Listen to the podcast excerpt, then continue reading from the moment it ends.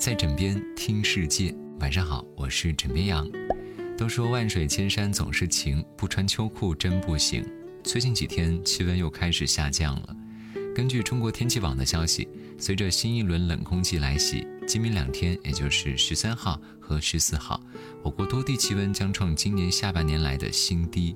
这意味着秋裤封印即将大面积解除，有三分之一的国土将被秋裤占领。你开始安排秋裤了吗？要知道，气温骤降很容易引发感冒，在日常生活中，老人、小孩等易感人群需要格外注意。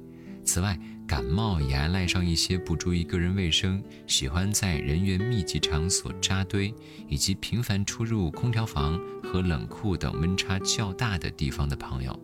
那么，在日常生活中呢？你可以从养成良好的卫生习惯开始，比如在感冒流感期间戴好口罩。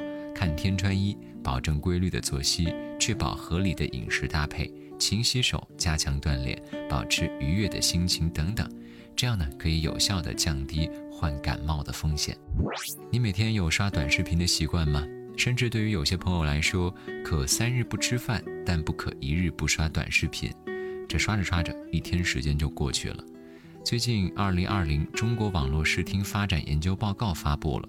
其中显示，短视频已经成为了用户杀时间的利器，人均单日使用时长增幅显著。截至到二零二零年的六月，短视频以人均单日一百一十分钟的使用时长，超越了即时通讯。所以，你知道为啥你还单身了吧？不聊天，光刷视频去了。不过想一想，还是先把自己照顾好吧。刷这么久视频，注意用眼。最近，澳大利亚一项研究显示，新冠病毒可在钞票、玻璃和不锈钢等光滑表面上存活长达二十八天的消息引发大伙关注。对此，世界卫生组织作出回应表示，这项研究呢所用样本中的病毒载量非常的高，是在实验环境而非现实条件下进行的。新冠病毒可被消毒剂快速杀灭。但接触污染物体表面是新冠病毒的传播方式之一，所以令人担忧的是，如果被病毒污染的物体表面没有被消毒，而人在接触之后呢，也没有洗手就触摸到眼睛、鼻子或者嘴巴，也可能导致感染。在这儿，准备要提醒一下大伙儿啊，全球抗疫进行时，切勿放松大意。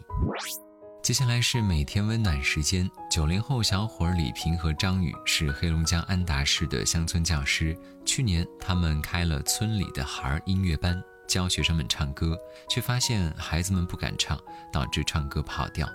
他们俩呢，便改编多首励志歌曲，想带给孩子们勇气。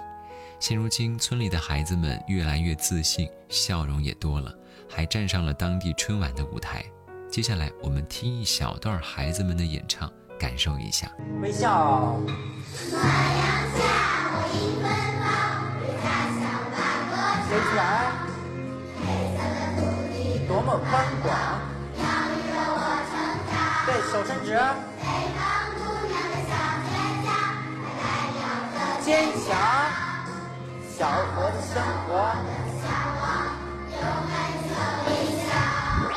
听完之后，不禁感叹这歌唱的是真好啊！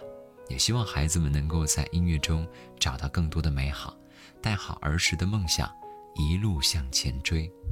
好啦，今晚呢就先跟你分享到这里，我是枕边羊，跟你说晚安，好梦。